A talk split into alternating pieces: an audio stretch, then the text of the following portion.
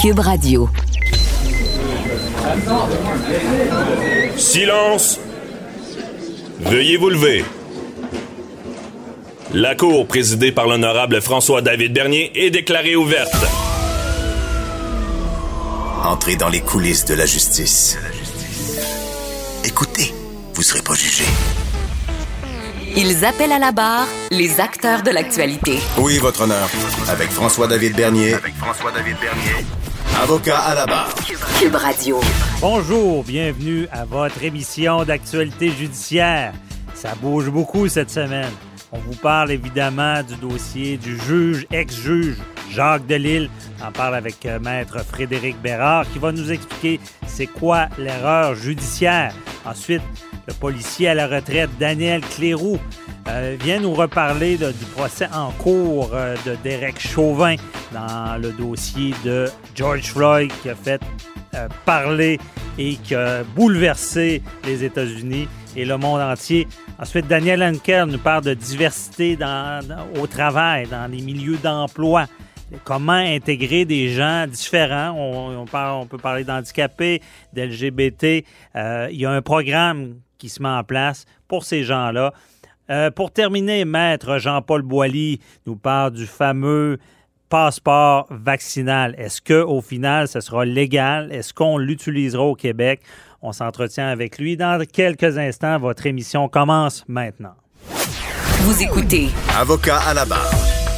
Une erreur judiciaire aurait été commise dans le dossier du juge Jacques Delille. Ce dossier que vous connaissez certainement, un juge qui a été reconnu coupable d'un meurtre premier degré qu'on appelle prémédité de sa femme euh, avec une arme.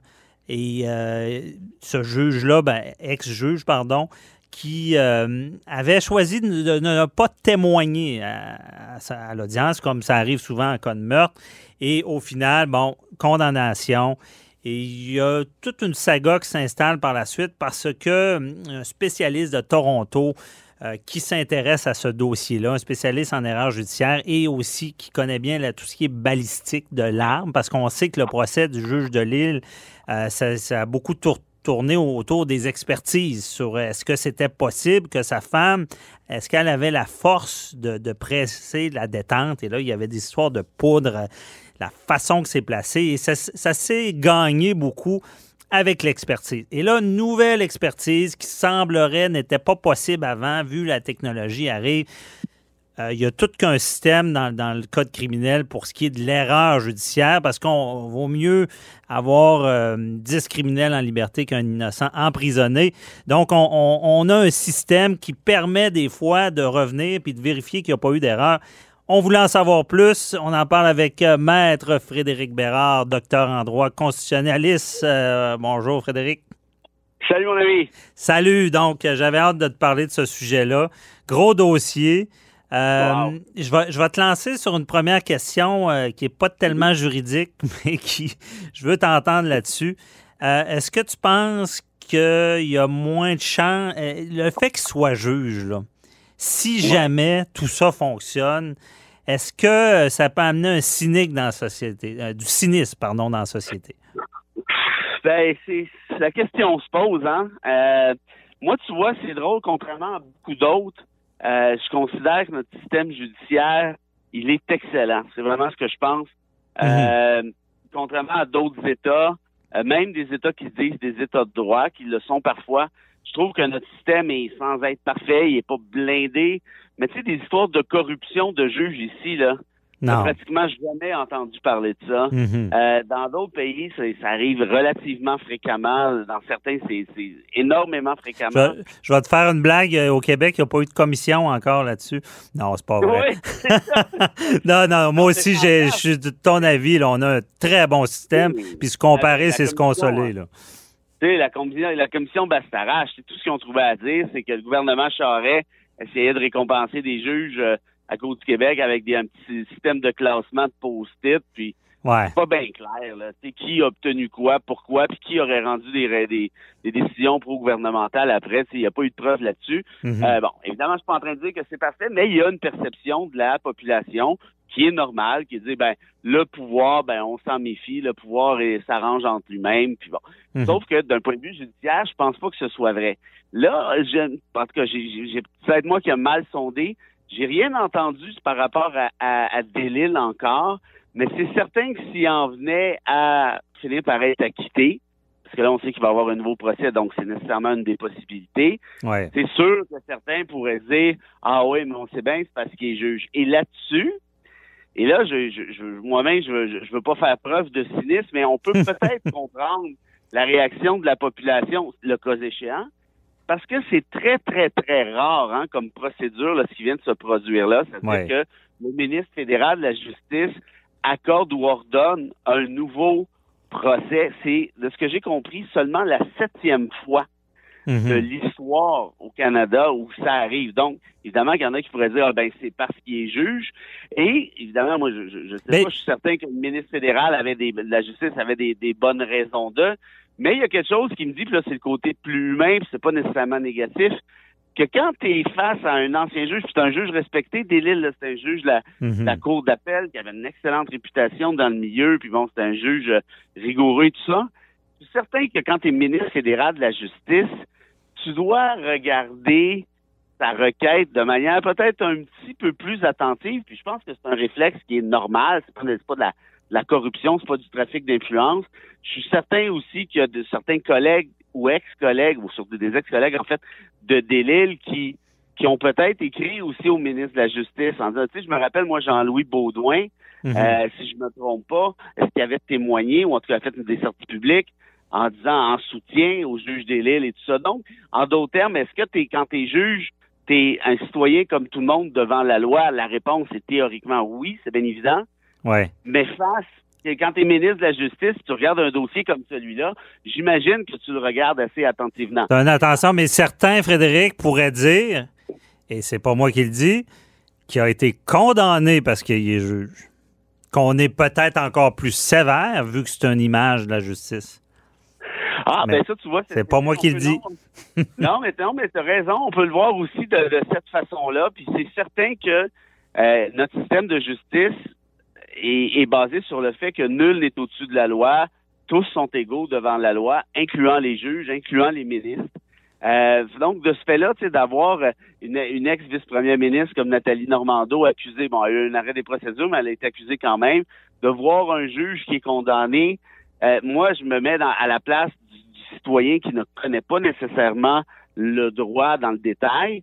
Ben, il se dit, ah ben, ben, peut-être Normando, c'est peut-être pas le meilleur exemple au final, mais dans le cas de Delille, il doit se dire, ah ben ouais, si un juge est condamné, j'imagine que. Donc, c'est certain que la décision ici du ministre fédéral va peut-être semer certains doutes, mais en même temps, tout ce qu'il a dit, c'est quoi? Il y avait, il y avait trois possibilités. Hein. La première, c'est de dire non, on oublie ça. Et ça, c'est déjà arrivé souvent, notamment dans l'affaire Coffin, hein, celui qui a été euh, condamné pour meurtre de trois euh, Américains en Gaspésie. Le ministre fédéral avait reviré ça comme une crêpe alors qu'il y avait eu une dissidence en Cour suprême par rapport à la culpabilité de Coffin. Donc ça pour dire que c'est le processus. Donc, un, tu peux refuser. Il aurait pu refuser. Deux, il aurait pu ordonner un renvoi en cour d'appel.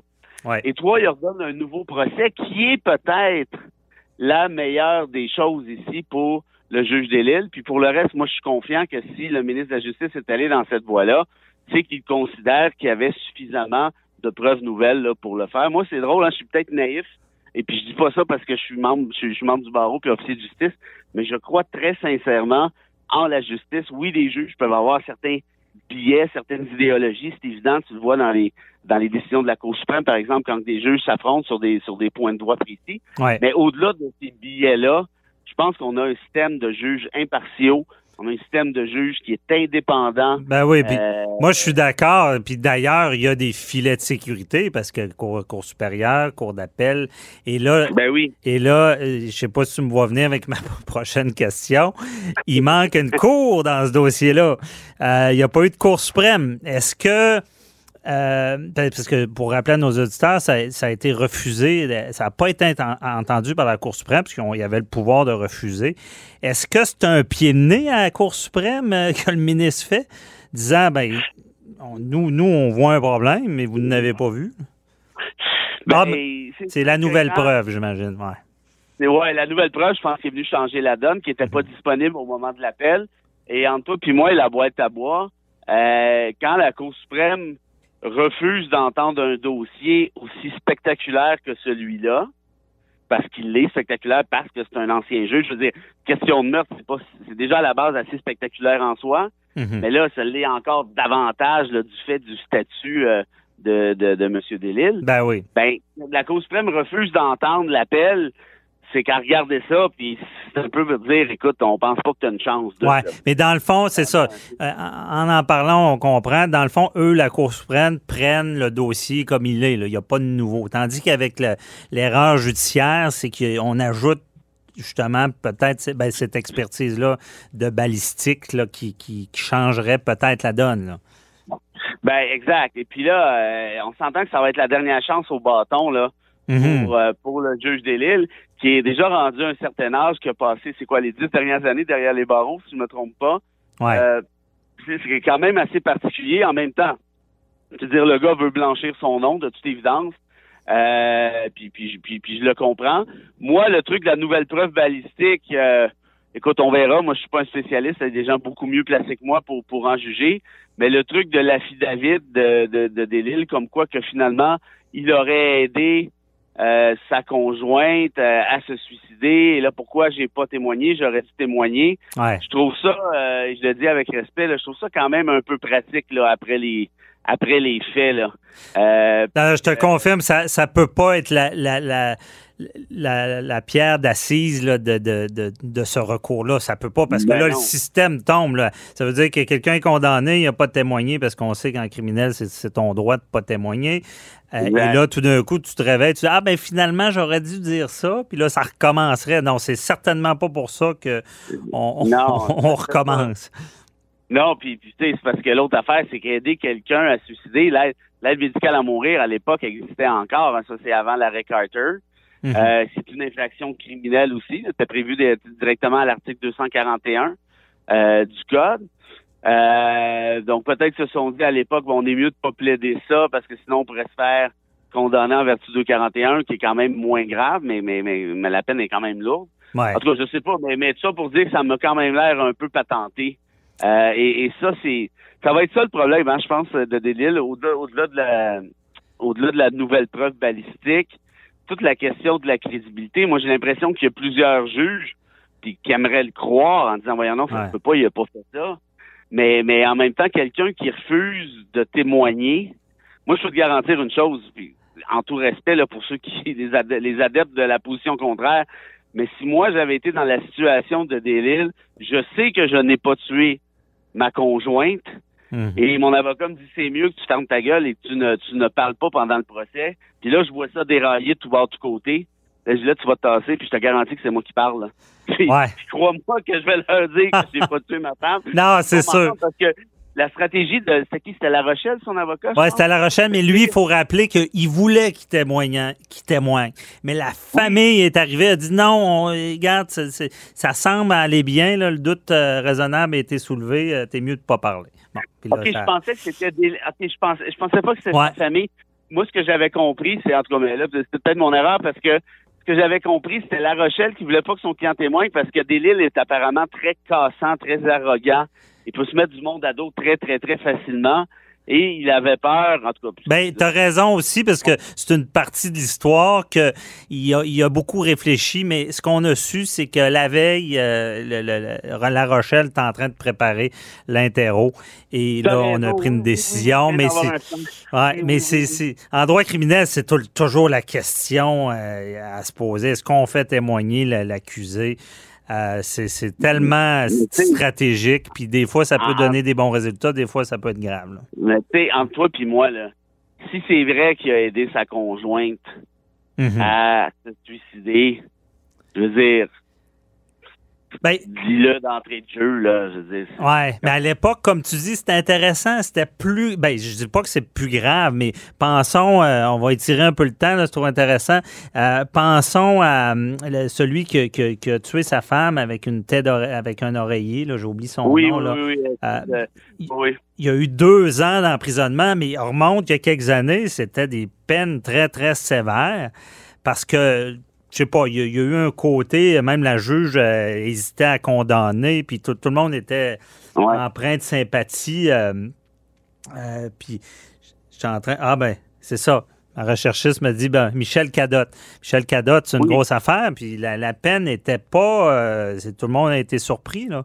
Fait que c'est, tout ça qui est, qui, qui est mis dans la balance, qu'on se ramasse avec une nouveauté ici, là. Mais moi, en- entre toi puis moi, je sais pas si tu vas être d'accord, mais ça, j'ai l'impression que ça va nu- ça pourrait nuire au nouveau procès, à Delille dans son nouveau procès, parce que de toute évidence, il a pas tenté une histoire Ouais. lors du premier procès. Il était sorti, blabla, il y avait en tout cas, bref, en tout cas, s'il a pas, je sais pas à quel point il a pas tenté une histoire, mais disons qu'il a pas dit toute la vérité, là, de toute évidence. Ouais, Donc, c'est, moi, il va falloir qu'il jongle avec ça. Mais. Ben, c'est ça, là. Mais tu sais, on ne connaît pas le détail. Moi, c'est sûr que tout le monde a sa théorie sur ce dossier-là. Moi, j'ai l'impression qu'il euh, était, était dépressive, qu'il euh, euh, qu'il la connaissait peut-être mal. Il a dit, écoute, tu vis, euh, gars, si tu veux le faire, fais-le. Il a laissé la- l'arme, puis il est parti, parce qu'on l'a vu sur des vidéos à l'épicerie. Et là, il revient à commis l'irréparable. Il panique, parce que là, supposément que l'arme avait été lavée. Et ça pourrait être ça. Ou il l'a aidé. Tu sais, c'est ça. On, on va en connaître plus si, j'imagine, euh, ben, il devrait y avoir un autre procès, à moins que la couronne laisse tomber les accusations, s'il y a une preuve accablante que c'est pas lui. Mais comme tu dis, c'est quoi qu'il a fait? sa t'sais? crédibilité? Comment? Tu penses pas que le- lors du deuxième procès, le, le fait d'avoir tourné coin rond pas mal, disons, lors du premier procès, tu penses Ouais. pas que ça affecterait sa crédibilité? C'est un jeu dangereux. J'ai hâte de voir comment Ouais. ils vont gérer ça. euh, T'as raison. hey, Frédéric, c'est tout le temps qu'on a déjà. là. T'es dans le privilège. On est rendu à 15 minutes. Écoute, je me- ça fait longtemps que je me suis pas senti aussi gâté que ça. Hey, merci beaucoup. On s'en reparlera certainement. Bye bye. Salut mon ami, à bientôt.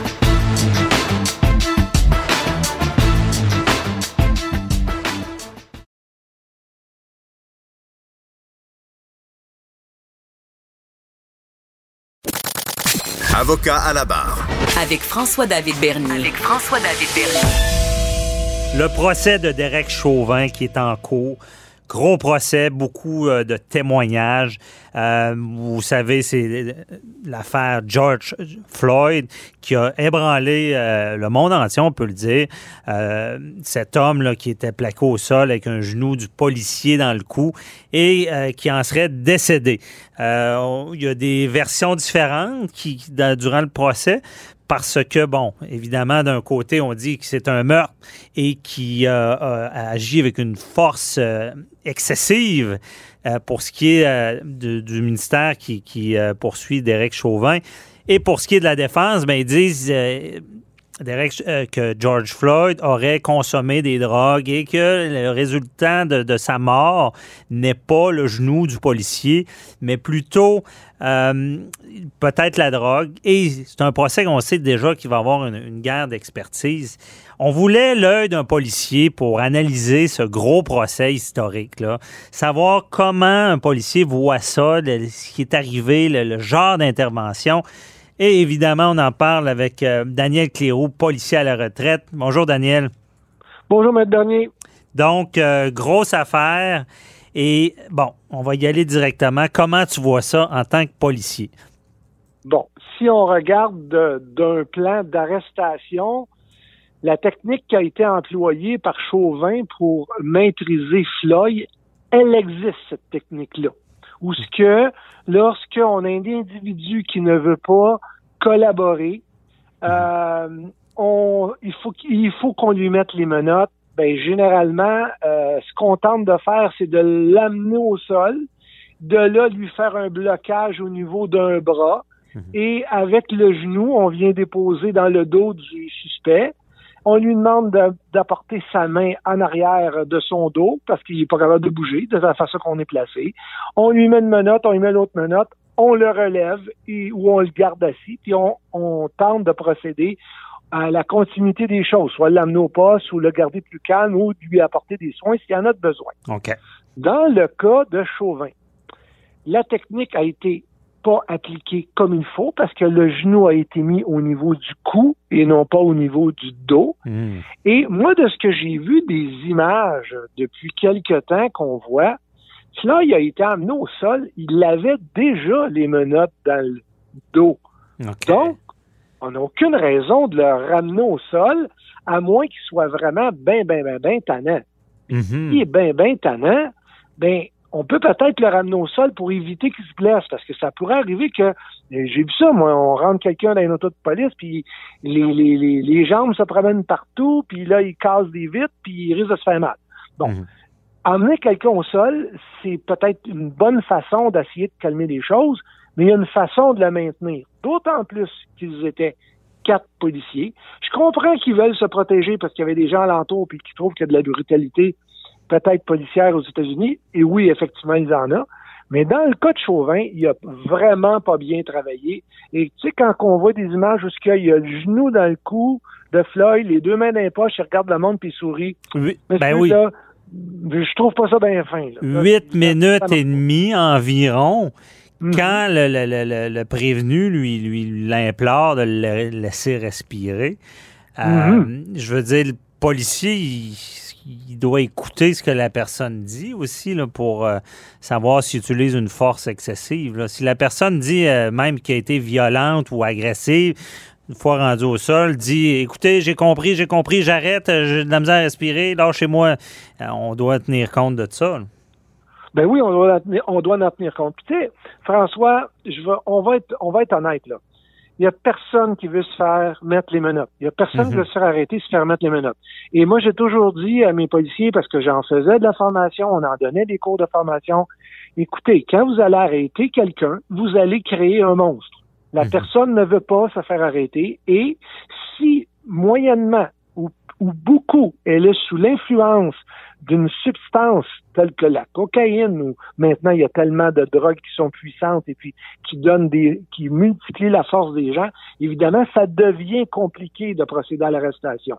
Mais dans le cas qu'on- qui nous préoccupe, on semble dire que la personne ne collaborait pas puis qu'elle était euh, un petit peu euh, elle était euh, Agité. Mhm. Mais oui, mais c'est correct qu'on l'amène au sol, mais pas de le maintenir là puis de l'empêcher de respirer. Je sais pas si tu te souviens, euh, j'ai deux cas qui me viennent à l'idée. Dans les années 90 à Montréal, quand le policier arrête quelqu'un, il l'amène en cellule et finalement, euh, la personne est décédée un an plus tard euh, à l'hôpital parce qu'elle avait manqué d'oxygène, mais c'est une technique semblable qui avait été appliquée. Ah, Et là, ouais. on parle des années, on parle des années 90. Là. Ça fait longtemps. Depuis ce temps-là, la policie, les policiers ils ont eu de la formation pour pas que ça re- se, se reproduise. John Cardick, qui est décédé Oui. parce qu'il s'est fait faire la prise de l'encolure. Mais on a appris par après que la prise de l'encolure, on peut la- l'appliquer dans des cas extrêmes où, où ce que le policier, il n'y a plus d'autres méthodes. Parce qu'à l'époque, ben, le, le taser gun n'existait pas, le poivre de Cayenne, c'était pas encore beaucoup appliqué. Mais on a appris que quelqu'un qui est sous l'influence de la cocaïne, ça peut amener des problématiques dont John Cardick en est décédé. Il faut être attentif à ça. Puis c'est pour ça que les policiers de nos jours, de plus en plus, interviennent à plusieurs lorsqu'il y a, lorsqu'il y a agressivité. Parce que faut employer le minimum de force, mais pour Mhm. s'assurer que la personne soit arrêtée puis qu'on évite les complications. Ah oui, effectivement, parce que c'est pas parce qu'il est agressif que les policiers doivent, ont le droit d'être agressifs. Euh, Non. Puis là, si j'ai bien compris, euh, Daniel, l'histoire du genou dans le cou, au, au Québec, là, du moins, c'est pas une technique, ça, ce serait du genou dans, dans le dos. Et euh, sous question à ça, pour un homme menotté au sol, face contre le sol, de se relever, c'est quasiment impossible, même avec une Ben. petite main dans le dos. Là. Ben, tu peux te relever, mais si moi je t'amène au sol à plein ventre puis tu as les menottes dans le dos, j'ai pas besoin d'exercer une grosse pression sur toi pour que tu sois pas capable de te lever, là, à moins que tu sois d'une force excessive. Mais il était quatre policiers. On s'entend que à quatre, il y a toujours moyen de l'empêcher de trop trop gigoter. Puis au pire, aller, euh, il y a d'autres, euh, les policiers aux États-Unis là sont pas différents de chez nous là. Mhm. Ils ont tous le poivre de Cayenne, ils ont tous le taser gun, euh, ils ont tous accès à ces moyens-là. Puis moi, je peux te dire qu'à partir du moment que quelqu'un veut pas collaborer, euh, que si tu emploies, mettons, une, une technique d'immobilisation, genre euh, tu te sers de ton bâton télescopique ou ce que tu le mets allant en, en, en dessous du bras alors que quelqu'un euh, euh, les menottes. Mhm. La pression donnée là donne une, euh, une douleur là, qui, OK. qui, qu'on ne tuera pas personne. Là. Mais elle donne une douleur qui fait que tu n'as pas le choix de coopérer. Sinon, ça fait ben trop mal. Mhm, je comprends. Et qu'est-ce que tu penses de, des autres policiers? Parce que lui, bon, euh, on, s'entend qu'il pratique cette manœuvre, euh, mais les autres, malgré les, demandes du, prévenu, ne font rien. Est-ce que c'est normal? Est-ce que, est-ce que dans, le domaine, un policier qui se rend compte que son collègue euh, fait quoi qui, qui est peut-être pas correct va avoir tendance à intervenir ou pas? Je te dirais que de façon générale, les policiers vont avoir tendance à se supporter et, et s'aider. Mhm. De ce que je comprends du procès, parce que je le suis un petit peu, ça m'intéresse quand Ben oui. même, là. Là, on apprend que les policiers viennent dénoncer le comportement de Chauvin, son attitude et son agressivité lors d'arrestations qui durent déjà depuis plusieurs années. Je semble comprendre qu'il y a plusieurs policiers qui voulaient pas travailler avec lui. Ça, ce Mhm. que ça fait, on voit ça dans toutes sortes de milieux, là Ouais. il devait être un leader négatif que les gens avaient excessivement peur de lui en quelque part. Fait que de là à dire on va l'arrêter de faire son intervention, c'est un.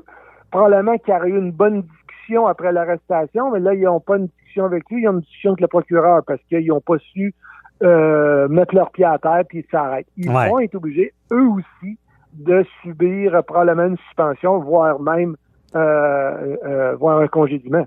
Ouais, je pense qu'ils vont être accusés aussi. Je veux pas, euh, j'ai pas vérifié, mais à mon souvenir, euh, parce que à quelque part, un, ils, ils interviennent pas, voyant une situation qui est, qui est peut- certainement problématique, mais Mhm. également ils empêchent d'autres personnes d'intervenir, mais en même temps, c'est leur job de faire que le public n'intervient pas, parce que je pense qu'il y en a qui vous semblaient vouloir intervenir pour que ça cesse. Oui.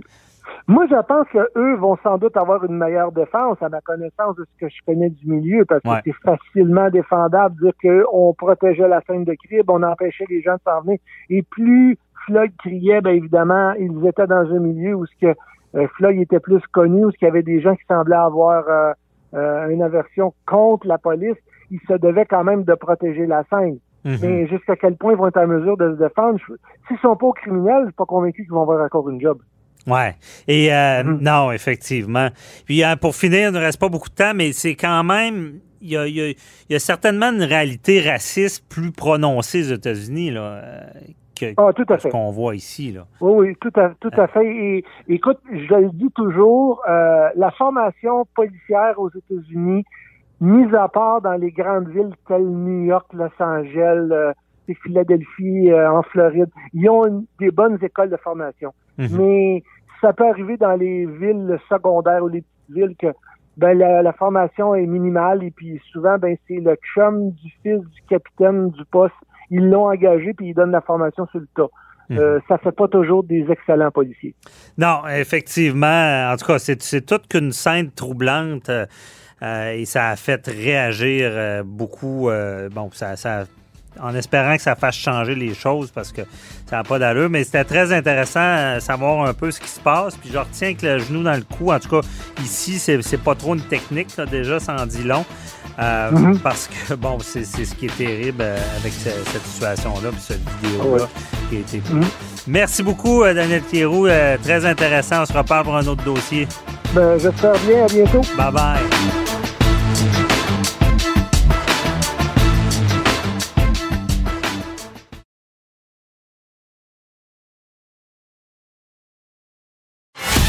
Avocat à la barre. Alors je procède à la lecture du verdict. Avec François-David Bernier.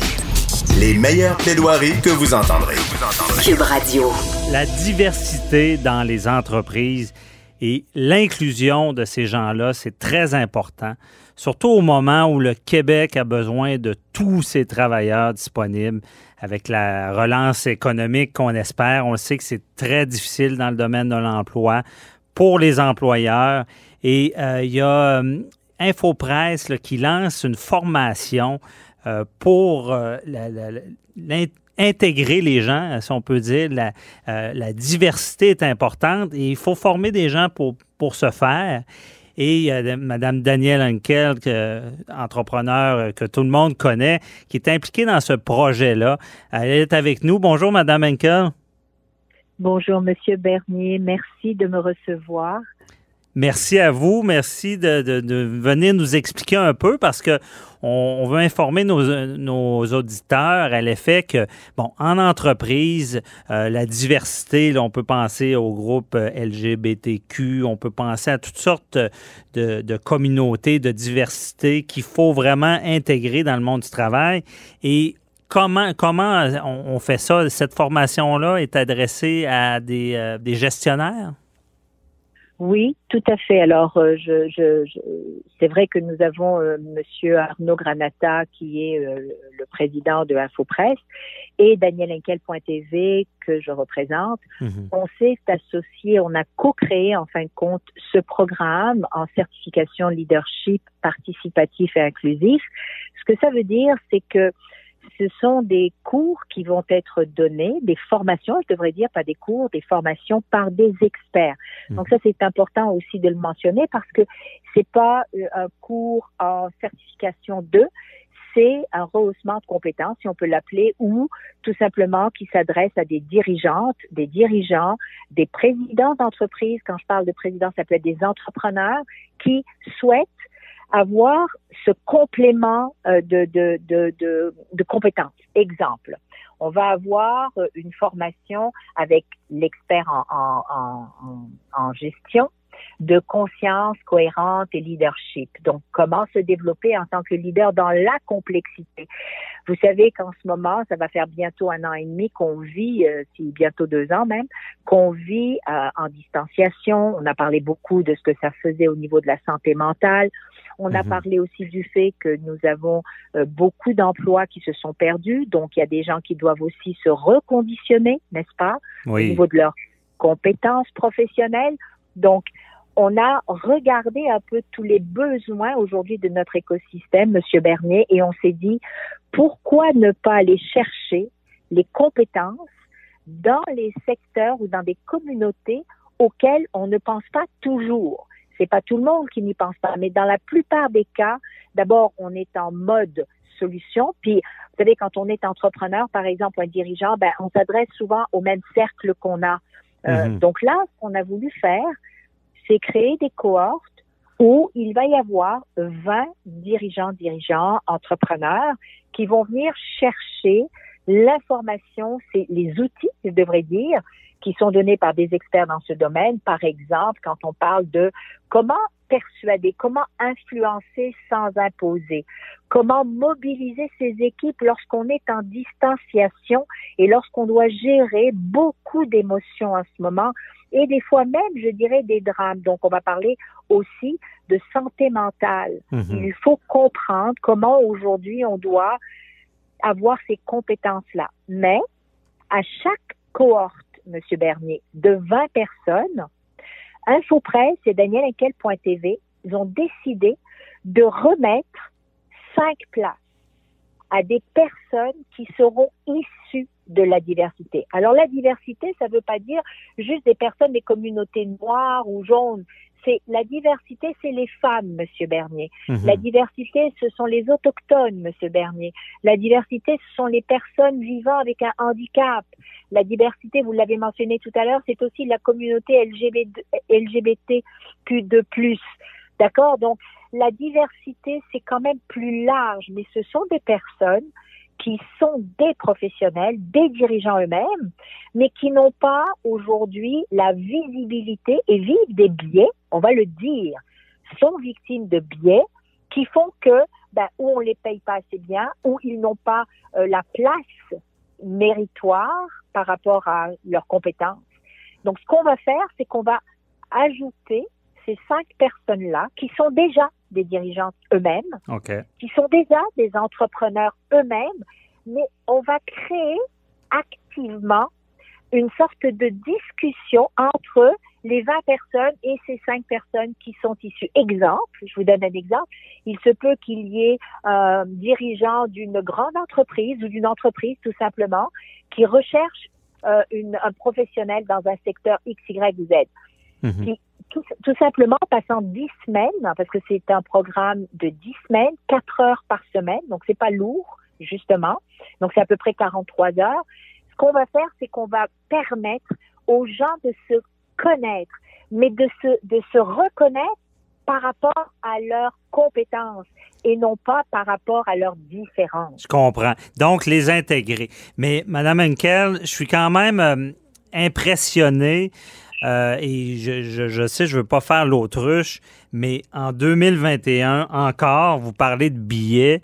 Euh, parce que moi, dans ma tête, je me dis, bon, puis une personne euh, de, couleur, LGBTQ, euh, une femme surtout, c'est au même niveau. C'est clairement, j'ai pas l'impression qu'on a besoin des intégrer, mais c'est la réalité encore. C'est encore des, une, forme de discrimination. là. C'est de la discrimination, Monsieur Bernier, mais elle est pas parce qu'elle est volontaire. Quelquefois, comme je l'ai dit tout à l'heure, on ne réfléchit pas toujours à aller dans l'exemple. J'ai eu le grand plaisir, le bonheur même, je dirais, honnêtement, j'ai moi-même appris énormément en étant porte-parole d'une campagne avec des personnes euh, qui étaient dirigées d'ailleurs par l'OPHQ, l'Office des personnes handicapées du Québec. Mhm. D'accord?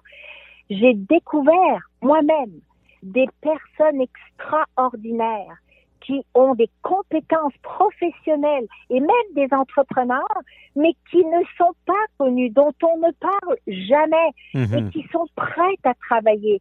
Donc, les biais sont des fois même inconscients, c'est-à-dire que naturellement, J'aurais peut-être jamais appelé moi l'OPHQ pour dire est-ce que par hasard vous auriez des compétences dans tel ou tel domaine que j'ai besoin?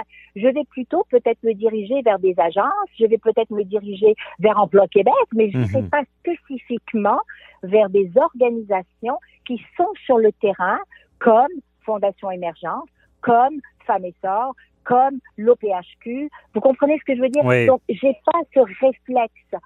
Donc, le fait de faire vivre la différence, c'est pas de les intégrer du tout.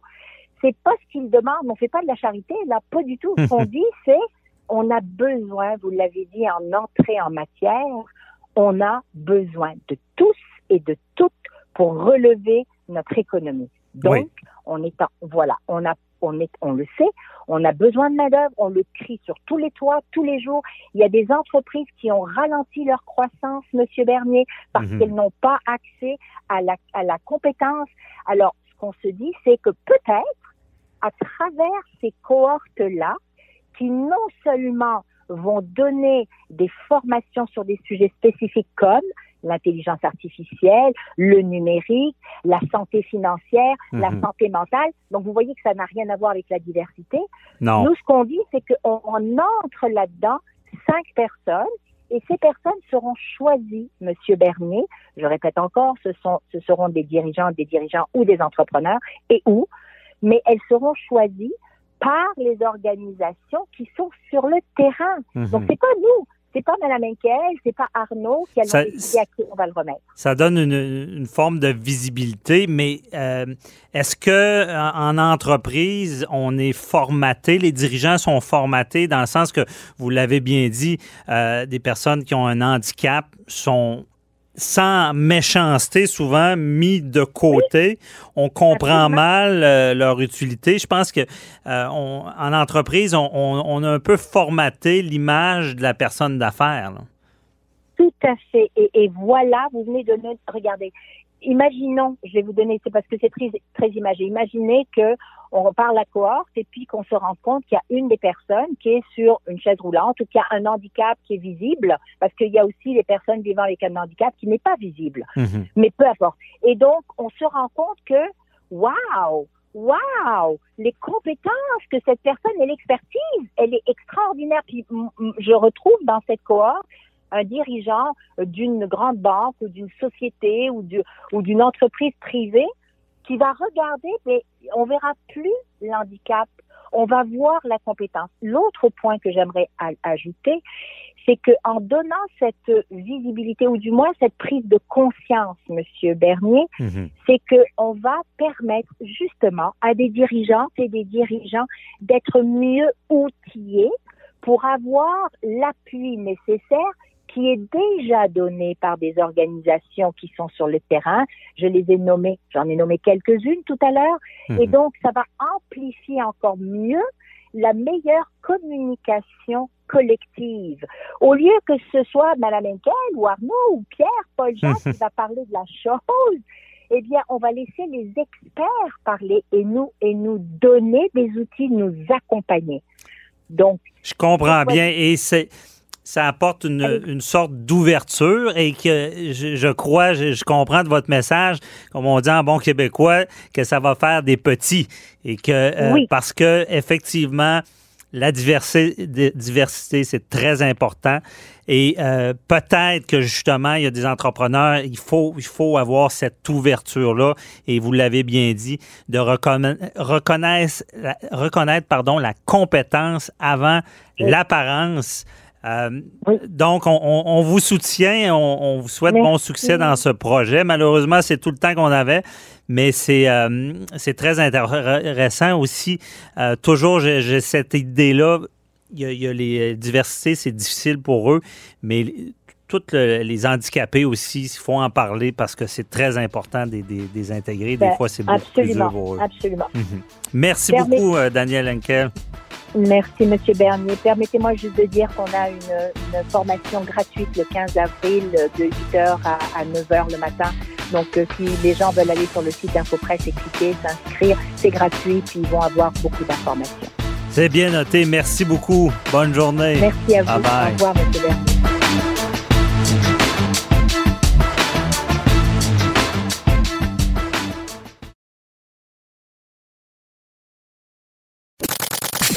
Avocat à la barre. Avec François-David Bernier. Avec François-David Bernier. Le passeport vaccinal. Est-ce que ce sera mis en place? Est-ce que ce sera légal? Est-ce que c'est pour notre mieux-être ou c'est un objet de discrimination? On a vu déjà le- la Floride hein, l'interdire de- d'entrée de jeu, donc ça enlève les débats judiciaires parce que, bon, le- le- le- l'exécutif, le, gouvernement l'interdit. Ensuite de ça, tu as l'Union européenne qui est favorable, semble vouloir le mettre en place. Beaucoup de contestataires. Euh, problématique parce que, bon, euh, qu'est-ce qui arrive si c'est un service essentiel à l'épicerie? Est-ce que c'est problématique? Euh, qu'est-ce qui arrive si c'est un loisir? Est-ce que c'est plus justifiable? Et on va faire le tour de la question avec euh, Maître Jean-Paul Boilly qui est là. C'est encore toute une question cette semaine. Ben, tout ce qui touche évidemment aux droits et libertés des gens, hein, ça intéresse le peuple, ça c'est sûr. Oui. Puis évidemment, il y aura toujours du monde pour chialer. Là, la que- première question, c'est est-ce que c'est légal de demander de- de- d'obliger, par exemple, un passeport? Bon, euh, première des choses, quand on voyage, on sort du pays, ça nous prend un passeport. hein? On parle d'un passeport émis par une autorité compétente, Canada en, en l'occurrence ici ou ailleurs quand c'est ailleurs, pour vous permettre d'aller à l'extérieur. Or là, on parlerait peut-être aussi d'un passeport qui pourrait être à l'interne aussi. Parce que, oui, des États, euh, euh, les États-Unis ou les autres, les États, euh, l'Union européenne, vous l'avez dit, là, d'entrée de jeu, le demandent. Il y a des gens qui sont contre ça, mais lorsque tu vas dans un... Hein, on dit toujours le lex situs, hein, vous le savez en latin, la loi du pays où on est. Alors, si on est situé dans un autre pays, il faut respecter les lois et coutumes, les us et coutumes de ce pays-là. Donc, si on exige pour aller dans, en France ou n'importe où que vous ayez un passeport vaccination, entre guillemets, moi, quand j'étais petit, là, ma mère, elle tenait, elle tenait un registre. Ouais, Ils ont les vaccins. vaccins contre la rougeole, contre la, pique, la picote, c'est toutes ces affaires-là. là. On tenait un petit registre. C'était pas obligatoire, mais c'était bien vu dans toutes les familles de, te- de savoir est-ce que vos enfants ont été vaccinés lorsque tu arrives à l'école, puis qu'il y a une, une- une- une- pandémie de, de- de rougeole ou de picote, ben si ton enfant n'a pas été vacciné, garde-le chez vous, ça se peut qu'il pogne. Alors, le même principe pourrait s'appliquer, parce qu'en vertu de la loi sur la santé publique, j'ai fait encore mes, mes devoirs, M. Bernier, vous m'en donnez toujours beaucoup. et, et c'est toujours le fameux article 123, là, celui qu'on appelle l'article basket, là, avec la fameuse clause 8 là, qui, qui ordonne toute autre mesure nécessaire pour protéger la santé de la population. Mais il y a un autre petit sous-article, qui est l'article 4, qui permet d'interdire l'accès à tout ou en partie un territoire concerné ou n'en permettre l'accès qu'à certaines personnes et qu'à certaines conditions. Alors, des conditions, ça pourrait être également un passeport. Dire, est-ce que vous avez la preuve que vous avez été vacciné? Est-ce que vous pouvez démontrer que vous avez une immunité, entre guillemets, pour ne pas propager la COVID-19 ou tout autre, euh, tout autre virus qui pourrait venir dans l'avenir, ça, ça pourra devenir une condition permanente tout comme avoir un passeport pour aller à l'étranger. Et puis là, la, la question que la posée. Là, je, vous me voyez venir. Ouais. Je, je veux, je suis contre le vaccin. Je vais Ouais. invoquer les droits de la charte, le- Exact. le droit de refus de soins.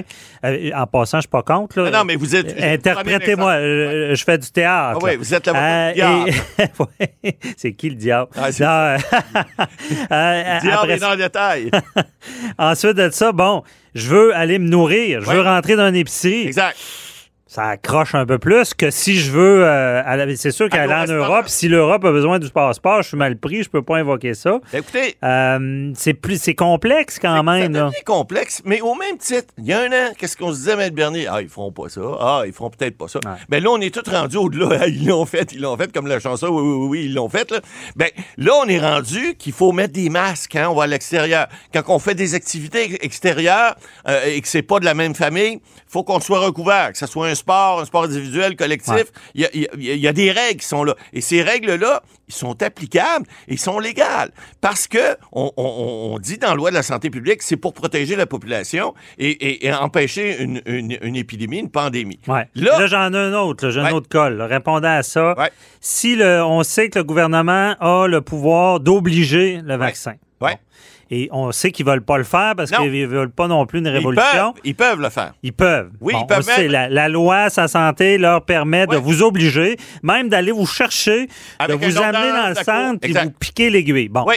OK, avec l'ordonnance de la Cour. Ouais. Euh, Quand même. donc, qu'est-ce qu'on répond? Des gens vont dire, ben écoutez, vous ne l'avez pas obligé, mais vous me demandez un passeport pour Ben aller n'importe où. Donc, vous, vous avez fait indirectement, Indirectement. ce que vous avez pas fait Ouais. directement. Bonne chance, parce que là, encore là, c'est une question de santé publique.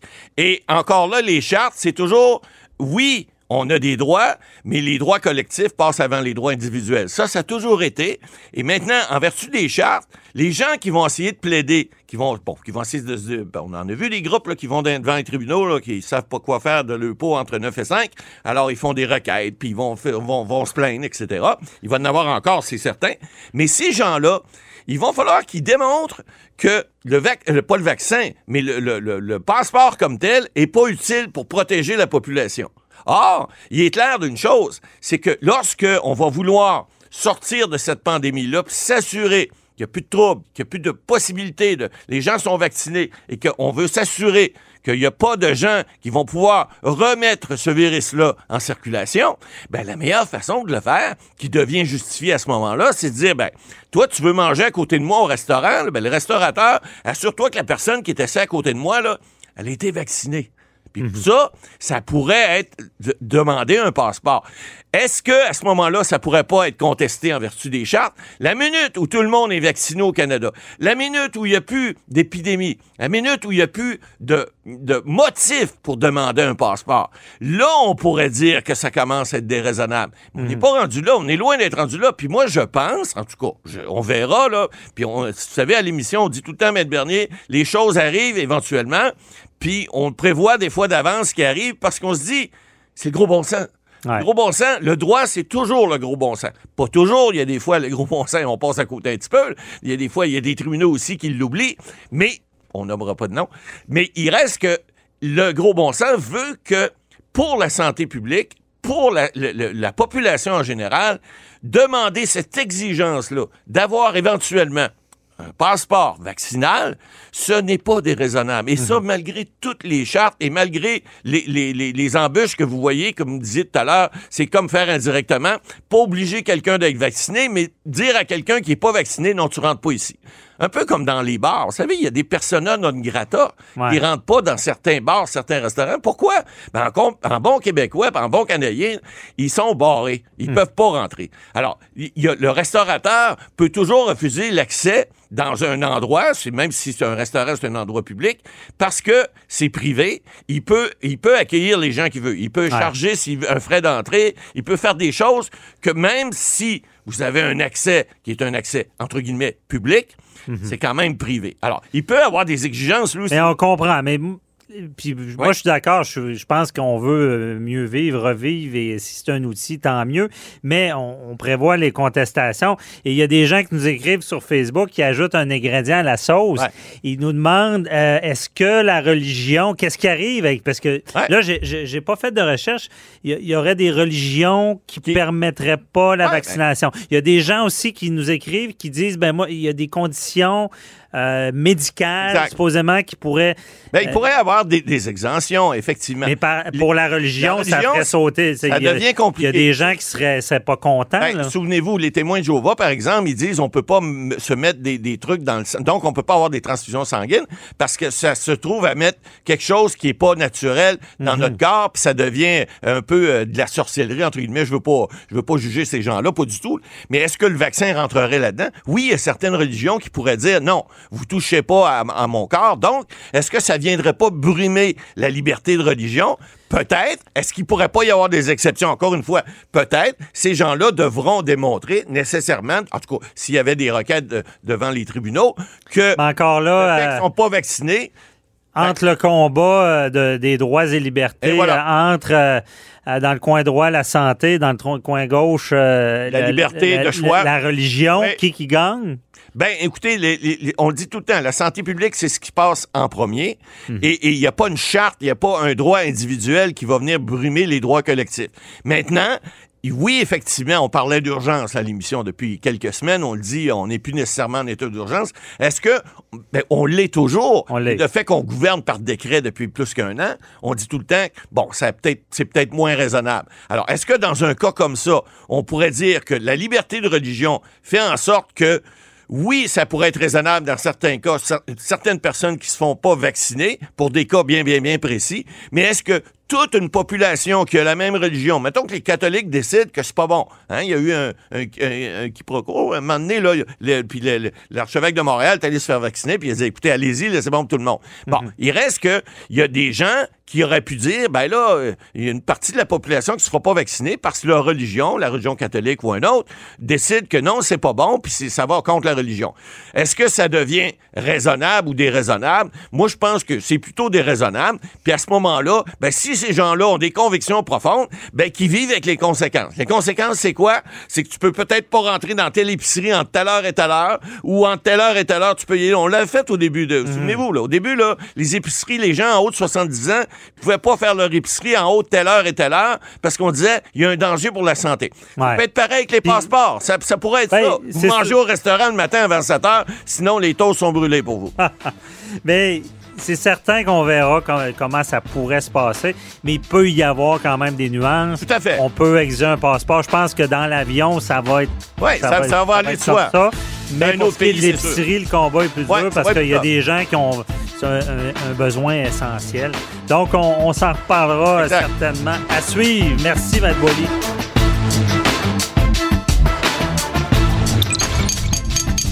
Cube Radio.